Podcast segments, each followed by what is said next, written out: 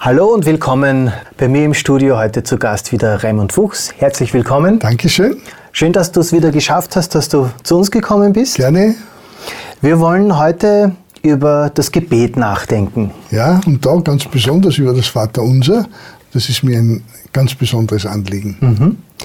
Äh, generell Gebet gibt es in jeder Art von Religion gibt es irgendwie so, ein, so eine Art Gebet. Was ist das Besondere an dem Gebet aus der Bibel. auf diese Spuren wollen wir uns heute begeben.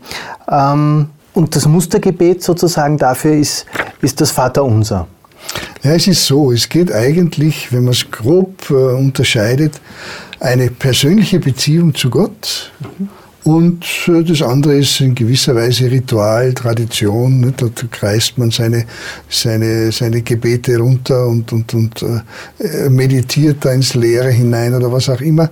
Äh, das christliche Gebet ist eigentlich eine Zwiesprache des Herzens des Menschen mit Gott. Und Jesus hat uns das einfach gelernt und hat gesagt, so sollen wir beten.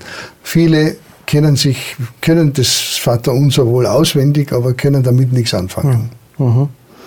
Und heute wollen wir dem auf die Spuren gehen, was, heute, was diese ja, einzelnen Passagen wirklich bedeuten. Genau, heute möchte ich das auch persönlich aus meiner eigenen Erfahrung ein bisschen mitgeben, denn äh, ich äh, habe mir das ganz besonders einmal vor, vorgenommen und gesagt, was ist jetzt da der, der Unterschied und wie wie, wie bete ich das Vaterunser wirklich? Äh, es ist nämlich so gewesen, eines Tages kommt mein kleiner Junge, er war damals äh, vier, fünf Jahre alt und äh, hat die Mama gesucht. Er hat sie gesucht in der Küche, hat sie nicht gefunden, hat sie gesucht im Wohnzimmer, der, überall. Und dann kommt er ins Schlafzimmer und dann sieht er die Mutti am Bettrand kniend beten geht er ganz leise raus, macht die Tür zu. Nach einer gewissen Zeit geht er wieder rein, weil er was wollte von der Mutti. Da kniet sie noch immer und betet. Und dann macht er wieder die Tür zu und dann geht er wieder rein und irgendwann einmal kommt er zu mir und sagt, der Papa, wie macht man das, dass man so lange betet? Ja? Mhm. Und ich denke, das äh, ist so wichtig. Wann Viele haben gesagt, ich habe meinen Kindern das Beten gelernt und jetzt, wenn sie groß sind, beten sie nicht mehr. Dann habe ich gefragt, wie machst du das? Naja, lieber Gott, mach mich fromm, dass ich in den Himmel komme. So, das, nein, man muss wirklich die Kinder beten, lehren, diese Zwiesprache mit Gott, so wie wir es machen sollten, dann können die Kinder auch mit 20, 30, 40 Jahren noch etwas anfangen damit. Also es geht nicht darum, irgendwelche Formeln runterzubeten und einfach Dinge zu wiederholen, sondern um ein lebendiges Gespräch. Genau, es geht um die persönliche Zwiesprache des Herzens mit Gott und dann werden wir auch sehen, dass man gar nicht viel, viel reden muss oft. Wenn wir über Gebet sprechen, welche, welche Art des Gebets meinen wir da jetzt im, im Zusammenhang mit, mit äh, dem Vater Unser? Ja, wenn man auf Jesus schaut, wird man merken, dass Jesus eine gewisse Art von Gebet praktiziert hat. Auf der einen Seite, ich nenne es äh, das Stoßgebet Aha. und auf der anderen Seite die Anbetung. Zum Beispiel Markus Kapitel 1, Vers 35 heißt es, und des Morgens vor Tage stand er auf und ging hinaus an eine einsame Stätte und betete dort. Du siehst Jesus sehr oft weggehen an eine einsame Stätte und mit seinem Vater reden. Das ist die eine Art des Gebetes, mhm. die ich Anbetung nenne und über die wollen wir heute in der Sendung besonders sprechen. Die andere Art findest du im Johannesevangelium, zum Beispiel im Jesu Leben. Ähm, da war er bei der Beerdigung seines Freundes und da steht er vor dem Grab, Johannes Kapitel 11, und da vor, bevor er ihn aus dem Grab ruft, steht er und betet vor allen Leuten und sagt, lieber Vater, ich danke dir, dass du mich erhört hast und betet äh, noch einmal. Das ist ein Stoßgebet. Ein Stoßgebet ist ein kurzes gedankliches nach oben richten und das praktizieren die Christen sehr häufig. Äh, schöner Sonnenuntergang, lieber Gott, danke für diesen Tag oder am Morgen, lieber Gott, segne den Tag, danke, dass du mich wieder erweckt hast oder vorm Essen, lieber Gott, segne die Speise. Und das sind Stoßgebete. Mhm. Wir leben mhm. aus diesen Stoßgebeten und das ist auch gut so. Nur sollte das nicht allein die Art des Betens sein. Denn Jesus hat uns gelehrt, auch an eine einsame Stätte zu gehen und oft länger mit dem Vater verbunden zu sein. Ich denke da besonders an Matthäus Kapitel 26, wo er zu seinen Jüngern sagt, und das war knapp vor seiner Kreuzigung, da betet er ganz inniglich und sagt zu seinen Jüngern, wachet und betet, dass ihr nicht in Anfechtung fallt. Der Geist ist schwach. Nein, umgekehrt, der Geist ist willig, aber das Fleisch ist schwach. Mhm. Mhm. Und dann sagt er zu seinen Jüngern, könnt ihr mit mir nicht eine Stunde beten? Ja, was mache ich, das habe ich mir gedacht, was mache ich eine Stunde lang im Gebet? Ja, so ein Stoßgebet, das ist schnell gesagt, das ist kein Problem. Aber eine Anbetung, so wie Jesus sie praktiziert hat, ist eine ganz besondere Art des Gebetes, die wir heute uns ein bisschen anschauen wollen. Du hast uns jetzt schon ein bisschen den Unterschied zwischen Stoßgebet und Anbetung aufgezeigt, aber wie funktioniert Anbetung? Was ist da so die Voraussetzung, dass ich vorbereitet bin, dass ich in diese Anbetung, in diese Haltung auch, in die innerliche Haltung auch komme und, und wirklich anbete? Ja, Jesus lehrt uns das in Matthäus Kapitel 6 und sagt, wenn wir beten und wenn wir Gott anbeten, sollten wir nicht wie die Heuchler an den Ecken stehen und da großmächtig äh, zur Schau stellen, dass wir jetzt beten und die Leute sagen, ach, wie andächtig der ist. Wenn du aber betest, sagt er, so geh in dein Kämmerlein. Das heißt also, er hat das auch immer wieder praktiziert an einen abgeschiedenen Ort. Alleine und äh, das war, kann man auf dem Berg machen, das kann man im Kämmerlein machen, im Schlafzimmer machen, wo auch immer. Es sollte auf alle Fälle ein abgeschiedener Ort sein. Ein Rückzugsort. Ein Rückzugsort, mhm. wo man nicht gestört wird und wo man eine längere Zeit mit seinem Vater im Himmel Kontakt aufnimmt. Und dann sagt er, und schließt die Tür zu. Das heißt, mhm. schau, dass du ungestört bist. Ähm, das ist nicht unbedingt wörtlich jetzt gemeint, die Tür zu. Und doch, manches Mal würde ich sogar, wenn ich bete in einem Raum, das Handy weglegen, weil sonst kannst du garantiert wissen, wenn du betest, wirst du gestört. Wenn du zum Beispiel eine Stunde oder eine halbe Stunde betest, wirst du irgendwann gestört. Und das sollte nicht sein. Und das weiß auch meine Familie, wann meine Anbetungszeit ist. Ich weiß, wann die Anbetungszeit meiner Frau ist und da störe ich sie nicht. Schließ die Tür zu und äh, bete im Verborgenen, denn dein Vater, der in das Verborgene sieht, der weiß es und wird es dir vergelten. Das heißt also, es ist also ganz wichtig, dass wir einen ungestörten Ort haben, allein uns zurückziehen, um Zeit mit Gott zu verbringen. Du hast uns also jetzt schon eine Voraussetzung für Anbetung aufgezeigt. Das ist eben dieser ungestörte Ort, wo man sich zurückziehen kann. Gibt es noch weitere Voraussetzungen? Ja, ungestört sein mhm. und eine gewisse Gebetszeit, die man sicher einräumt. Also mhm. Also du brauchst eine gewisse Zeit und du wirst sehen, wenn wir das Vaterunser jetzt durchgehen, brauchen wir sicher unsere halbe Stunde, die wir uns für Gott nehmen. Und ist das zu viel?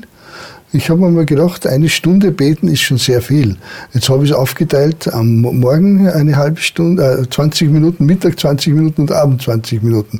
Äh, warum nicht auch? Aber es geht einfach darum, dass wir eine gewisse Zeit haben. Und dann sagt er in Kapitel 6, Vers 7, wir brauchen nicht viel reden. Und das Vaterunser soll nicht heruntergeplappert werden. Er sagte, wenn ihr betet, sollt ihr nicht plappern wie die Heiden, denn sie meinen, sie werden erhört, wenn sie viel Worte machen. Und das ist leider in der Christenheit so geschehen, dass man im Laufe der Tradition das Vaterunser zehnmal herunterplappern muss.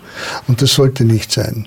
Das Vaterunser ist nicht ein, ein, ein automatisches, mechanisches äh, Gebetsleier, sondern da steckt viel, viel mehr drinnen. Das heißt, es geht nicht um Quantität, sondern um die Qualität des Gebets. Ja, und es geht auch darum, dass du mit ihm, mit deinem Vater im Himmel Kontakt hast, und zwar persönlichen Kontakt hast.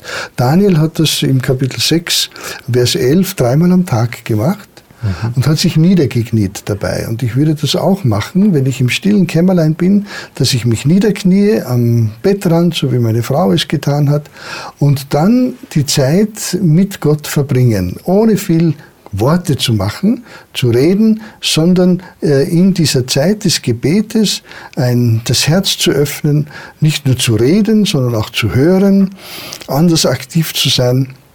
Das werden wir jetzt im Vater Unser dann genau anschauen, mhm. was man da machen kann, denn es ist ein Mustergebet. Ja. Und ich glaube, wir sollten tatsächlich so beten, denn er sagt, wenn ihr betet, dann sollt ihr also beten. So, mhm. wie er uns es gelehrt hat. Warum anders? Und da ist aber nicht gemeint, einfach das auswendig runter genau.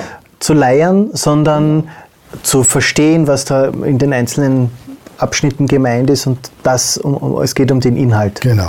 Ich sage immer, du gehst in dieser Zeit durch sieben Gebetsräume durch. Mhm. Und wir werden uns diese sieben Gebetsräume jetzt ein bisschen äh, vor Augen führen. Welche Aspekte gibt es jetzt noch für Anbetung? Jetzt gehen wir das Vaterunser ein bisschen durch mhm. und wir werden sehen, dass das Vaterunser sieben wichtige Aspekte beinhaltet. Okay. Ja? Und diese sieben Aspekte können auch verglichen werden mit sieben Gebetsräumen, durch die du durchgehst.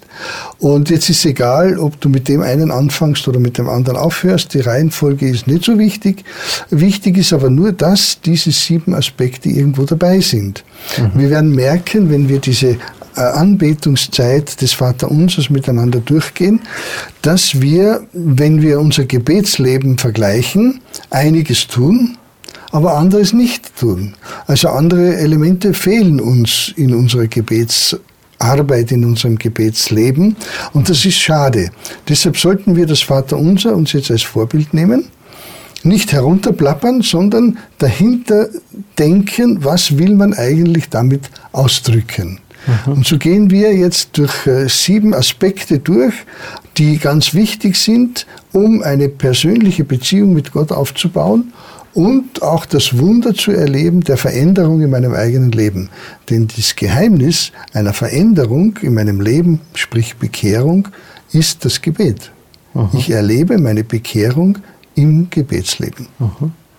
Das heißt also, dieses Gebet ist jetzt kein Stoßgebet, sondern das ist ein bewusstes sich freimachen von der Zeit her und auch räumlich, ein Absondern, wo man ungestört ist, wo man Möglichkeit hat, Gott zu begegnen letztendlich. Es geht um eine Begegnung mit Gott. Es geht nicht darum, einfach schnell eine Wunschliste abzugeben, sondern äh, Gott ganz, ganz nah zu sein es hat alles seine Berechtigung und du kannst auch aus dem Stoßgebet leben, indem du, äh, was weiß ich, den ganzen Tag betest. Und bevor ich starte das Auto, ein kurzes Stoßgebet, lieber Vater, fahr du und, und äh, behüte mich. Das hat alles seine Berechtigung, das sollte mhm. bleiben. Mhm. Aber zusätzlich sollte es noch eine bestimmte Zeit der Anbetung in meinem Leben geben, wo ich mit meinem Vater ganz eng zusammen bin. Und das wollen wir uns jetzt anschauen. Dann blicken wir mal in dieses Gebet hinein. Das beginnt ja mit diesem Vater unser oder unser Vater, der du bist im Himmel. Was versteckt sich oder das was verbirgt sich da der dahinter? Der erste Raum, durch den ich durchgehe. Und ich frage immer wieder die Leute, wenn du betest, solltest du die Augen zumachen, damit du ungestört bist und nicht den Dreck siehst, den du noch putzen musst. und jetzt schließe ich die Augen und jetzt stelle ich mir vor, ja, was stellst du dir vor, wenn du betest? Viele sagen nichts. Ja, betest du ins Leere hinein? Andere haben wieder eine Vorstellung, dass sie wie eine kleine Ameise vor einem großen Thron stehen und da sitzt der König und mhm. was auch immer das für Bilder sind. Äh, Jesus rückt sie zurecht und sagt, wenn du betest, dann stell dir Folgendes vor. Mein Papa ist auch dein Papa. Wir dürfen uns Gott als einen liebenden Papa vorstellen. Und ich nenne den ersten Raum, durch den ich gehe im Gebet, sonne dich in der Gegenwart Gottes. Das heißt also, begegne Gott einem liebenden Vater.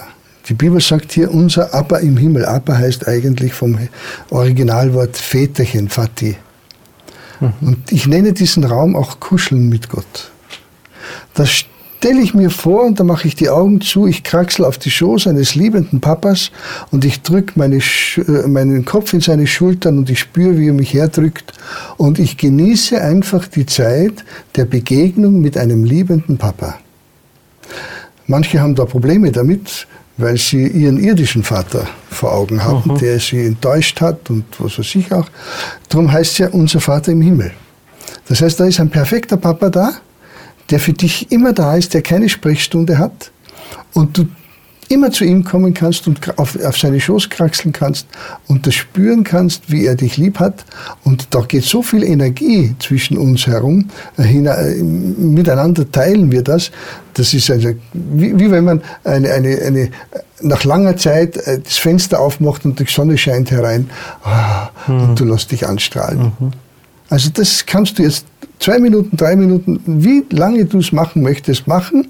Begegne Gott, Sonne dich in der Gegenwart Gottes. Kuschel mit ihm. Der nächste Abschnitt ist dann, da geht es um den Namen Gottes. Dein Name werde geheiligt. Ja. Was ist das für ein Gebetsraum? Name heißt eigentlich Wesen. Und wir machen jetzt Folgendes, dass wir uns das Wesen Gottes bewusst machen. Äh, der Name werde geheiligt, das heißt also, wir halten ihn hoch, wir stellen den Namen für uns sehr groß dar und zeigen, machen wir so, kurz gesagt, wir loben und preisen Gott. Mhm. So, und wenn ich jetzt sagen würde, komm, machen wir jetzt einmal fünf Minuten Lobpreis, was machen wir da? Genau so ist es. Viele Christen sagen, singen vielleicht. Singen, ja. genau, zum Beispiel. Und da kannst du jetzt, und darum ist gut, dass du im Kämmerlein bist und alleine bist, anfangen zu singen. Wenn du, äh, nimm dir ein Liederbuch nicht nach, in der Kirche, lass es nicht in der Kirche, nimm es nach Hause und fang an, großer Gott, wir loben dich, Herr, wir preisen deine Werke. Und das kannst du sagen, singen, äh, was auch immer es ist. Du lobst Gott hier so, wie du es vom Herzen hast. Du zeigst ihm, dass dein, sein Name, sein Wesen für dich wichtig ist. Und je größer er in deinem Denken ist, desto stärker wird auch sein Wirken dir sein. Das heißt also, dieser Gebetsraum heißt eigentlich Lobe und Preise Gott. Mhm. Preisen heißt dem anderen sagen, was man an ihn schätzt. Äh, wir können Autos preisen, wir können Computers preisen. Mein Computer ist viel schneller und der hat so und so viel Gigabyte und so weiter. Ja, warum können wir nicht Gott preisen?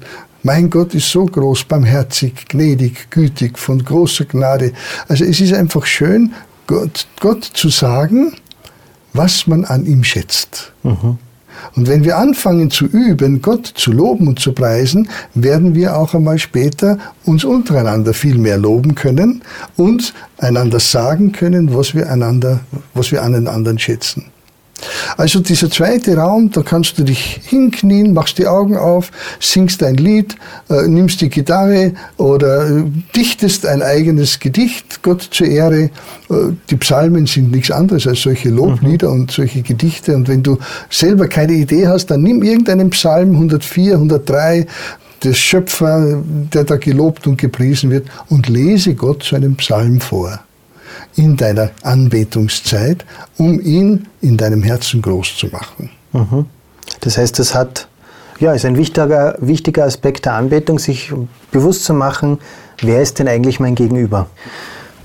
Danach heißt es in diesem Gebet, dein Reich komme, dein Wille geschehe. Was passiert in diesem Gebetsraum? Das ist jetzt ein ganz wichtiger Bereich, nämlich ich nenne ihn Hingabe. Wenn du genug gekuschelt hast, wenn du gelobt und gepriesen hast, dann fang an, dein Herz zu öffnen und sag, dein Reich komme jetzt. Das heißt, ich öffne jetzt mein Herz und lasse ihn ein, ganz bewusst, stelle ich mein Ich unter den Sessel und sag, ich bin nichts, wie es wichtig ist, dass du in meinem Leben die Regierung übernimmst. Und das nennt man jetzt Hingabe. Wo in diesem Raum du Gott die Gelegenheit gibst, sein Reich in dir beginnen zu lassen. Das heißt also, du bittest um den Heiligen Geist und die Bibel sagt uns, dass du diese Bitte unbedingt erhört bekommst, wenn du ihn drängst und bittest darum, Lukas Kapitel 11, komm Heiliger Geist in mein Herz. Und dann kommt Liebe in dein Herz und Güte und Gnade und all das, was du brauchst für dein Leben. Und in dem Augenblick, wo du dich da so hingibst, und öffnest für ihn, sagst du ihm auch, dein Wille geschehe. Mhm. So, und jetzt bin ich still und höre, was er mir zu sagen hat. Und ich habe dann meistens einen Block und ein Blatt Papier und einen Schreibbleistift daneben. Und wenn er mir jetzt was sagt, dann schreibe ich es auf. Wie macht er das? Gedanken organisiert er. Auf einmal sagt er, ich soll die Frau XY anrufen. Aufschreiben, Frau XY anrufen. Weil du sollst es ja nachher tun. Und so erinnert er dich an viele Dinge, die du noch machen sollst, oder du kommst auf neue Gedanken.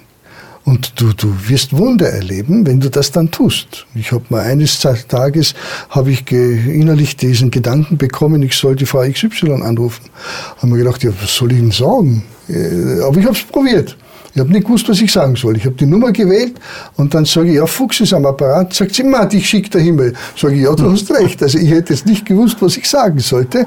Aber sie hat gebetet und ich, äh, ich rufe an, das ist Timing, das ist gewaltiges Timing Gottes und du wirst Wunder erleben, wie er dich führt und leitet und dich erinnert und was du am Tag zu tun hast und äh, es ist faszinierend, in so einem Gebetsleben zu stehen. Der nächste Aspekt oder der nächste Punkt in dem Gebet lautet, unser tägliches Brot gib uns heute. Ja, darüber brauchen wir nicht viel reden, das kennen wir.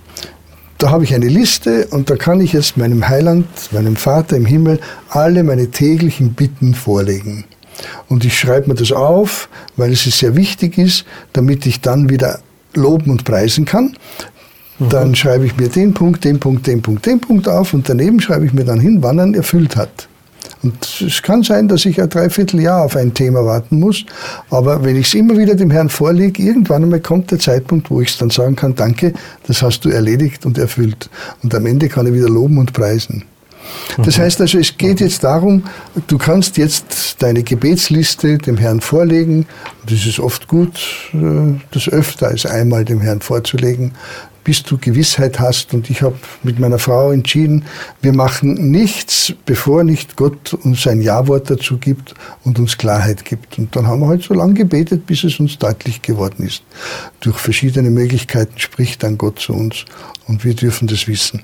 Auf alle Fälle, diesen Bereich, den können viele, das mhm, Gott zu sagen, lieber Gott, äh, da hilf mir und da brauche ich dich und da ist äh, ein mhm. Problem und so mhm. weiter. Äh, das tägliche Brot ist eigentlich kein Problem. Wobei ich sagen muss, wir beten da noch um noch mehr. Denn die Bibel sagt uns in Johannes 6, dass Jesus das Brot ist, das vom Himmel gekommen ist. Und du bittest eigentlich noch konkret um Jesus, der das tägliche Brot ist, das du essen möchtest, so wie er damals das Manna gegeben hat, jeden Tag neu, mhm. ist Jesus jeden Tag neu für mich da. Und es geht also da auch wieder um eine ganz enge Beziehung zu meinem Schöpfer. Vergib uns unsere Schuld, ist der nächste Teil in dem Gebet. Ja, und der ist wieder so wichtig. Jetzt geht es darum, dass ich mit äh, meinen Belastungen zu ihm kommen kann, meinen Fehlern, meinen Sünden. Aber da muss man auch noch etwas dazu sagen. Nenne die Sünde beim Namen. Mhm. Nicht einfach, vergib mir meine Sünden. Ja, dann wird er fragen, was denn? Ja, meine Sünden. Ja, was denn? Ja, ich habe mit dem Gregor ein böses Wort gesprochen oder ich habe mit dem das getan. Nenne die Sünde beim Namen. Mhm. Sag, dass es dir leid tut. Vielleicht sogar weine über deine Fehlverhalten. Und dann überleg dir, wie du es wieder gut machen kannst. Denn nur einfach sagen, es tut mir leid, bitte vergib mir, ist zu wenig. Es geht auch um Wiedergutmachung, dass man überlegt im Gebet, Vater, ich habe meiner Frau das und das getan, meinen Kindern das und jenes getan. Äh, und dann überleg dir, wie kann ich es wieder gut machen. Und du brauchst auch eine gewisse Zeit mit Gott im Gebet, dass er dir sagt, du schau, wenn du den Autoreifen gestohlen hast, dann bring ihn wieder zurück. Und interessanterweise äh, sagt uns die Bibel, bring vier Autoreifen zurück, wenn du einen gestohlen hast. Der, der Zachäus hat Zachäus, das gemacht. Ja. Vierfach mhm. hat er das wieder gut gemacht. Also irgendwo zeigt dieses Wiedergutmachen, dass es mir wirklich leid tut und dass ich Reue im Herzen empfinde. Mhm. Das mit der Vergebung ist aber manchmal gar nicht so leicht, wenn man da schon einmal die Sünde beim Namen genannt hat und es Gott vorgelegt hat, passiert es aber dann trotzdem immer wieder, dass man immer wieder noch dieses Thema einen in Erinnerung kommt und da habe ich das gemacht. Und ähm, wie gelingt es, dass ich, okay, ich, hab, ich bekomme jetzt Vergebung von Gott, aber wie kann das auch gelingen, dass ich, dass ich mir sicher bin, dass das vergeben ist und dass ich nicht immer wieder über dieselben alten Geschichten nachdenke und nachgrübel. Ja, das ist eine Sache des Glaubens und der Entscheidung. Denn wenn du um Vergebung gebeten hast, sagt die Bibel, ist Gott treu und gerecht und er vergibt dir. Und damit darfst du von dir aus selber sagen, es ist vorbei. Und die Wiedergutmachung, der Aspekt der Wiedergutmachung hilft dir dabei, mhm. dass du wirklich sagst, es ist jetzt bearbeitet und es ist erledigt. Wenn du die fünf, vier Autoreifen zurückgebracht hast, sozusagen, dann ist mhm. es wirklich erledigt. Es hilft dir dabei. Aber letztlich musst du das glauben, wenn Gott sagt, er ist bereit, dir zu vergeben, dass du diese Vergebung auch in Anspruch nimmst. Diese Vergebung ist aber nicht nur auf einer Seite, sondern auf der zweiten Seite heißt es ja auch, so wie wir vergeben den anderen. wie, ist das, wie funktioniert das? Wie ist das gemeint? Wie funktioniert das jetzt in dem Gebetsraumablauf, den du uns da jetzt zeigst? Ja, jetzt geht es, ich nenne den Raum Fürbitte. Jetzt geht es okay. darum, dass ich für die anderen mich eintrete und Fürbitte mache. Zum Beispiel für Freunde, dass ich für den und den und den bete, dass Gott sie segnen möchte, aber auch für Feinde, die an mir schuldig geworden sind, die mich äh, äh belastet haben, mich äh, beleidigt haben, mir wehgetan haben, dass ich auch für sie eintrete und bitte. Mhm. Und das mache ich so, dass ich auch hier mir die Augen wieder schließe und mir vorstelle, was weiß ich, wir haben was miteinander gehabt, du hast mir was Böses gesagt und ich bin jetzt irgendwie beleidigt, dass ich mir die Augen zumache und ich stelle mir vor, ich gehe jetzt zum Gregor und ich gebe ihm die Hand und ich sage, komm, sei mal wieder gut, ich rechne es dir nicht an. Das mache ich im Gebet so lange und das kann heute, morgen, übermorgen so oft sein, bis ich dann wirklich die Kraft habe, hinzugehen und dir die Hand zu reichen. Das bereite ich im Gebet vor. Mhm. Weil anders geht's nicht. Irgendwo muss ich ja über meine Gefühle hinwegkommen, die du verletzt hast.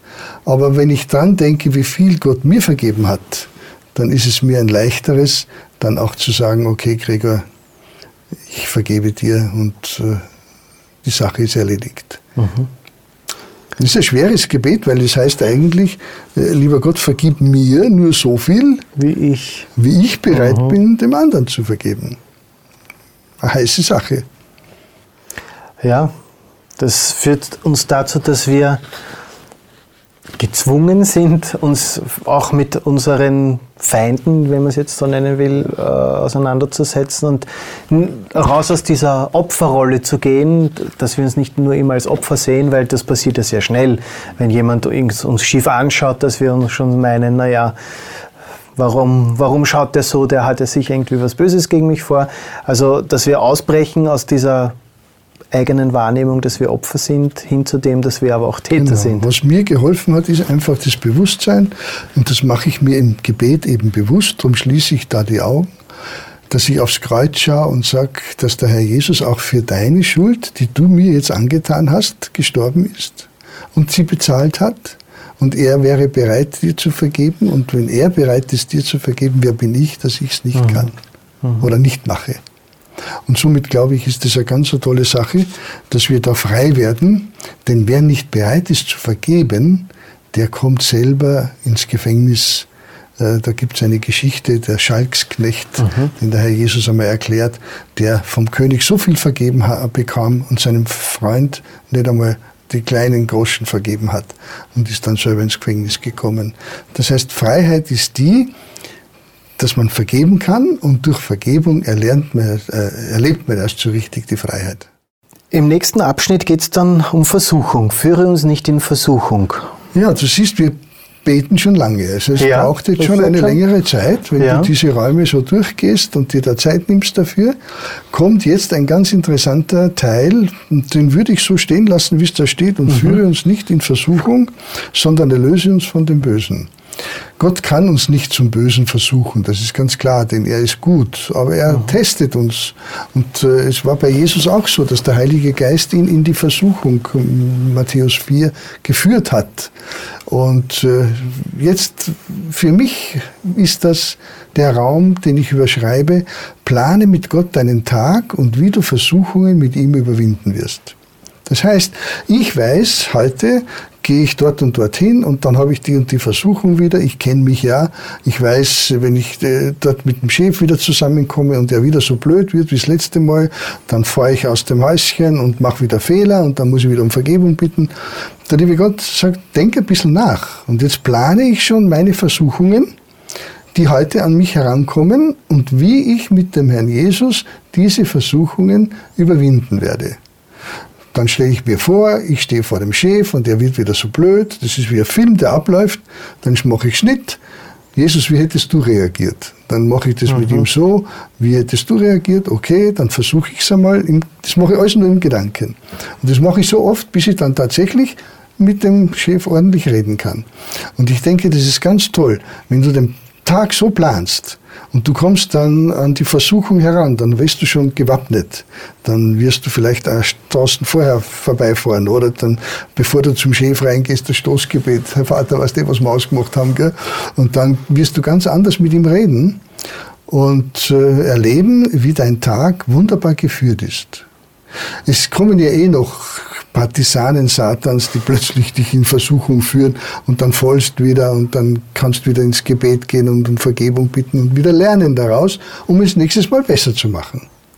Aber es ist ein Wachstum. Mhm. Es ist ein sich mit, mit Gott einfach den Tagesplan durchzugehen, eine, eine Hilfe, vorbereitet zu sein auf verschiedene Situationen genau. und sich sicher zu sein, man hat das mit Gott besprochen und er weiß jetzt, wie es mir geht und er wird bei mir sein. Und es ist ein bewussteres Leben und du gehst auch bewusster in solche Situationen hinein und die Versuchungen wirst du erleben, hilft er dir zu überwinden.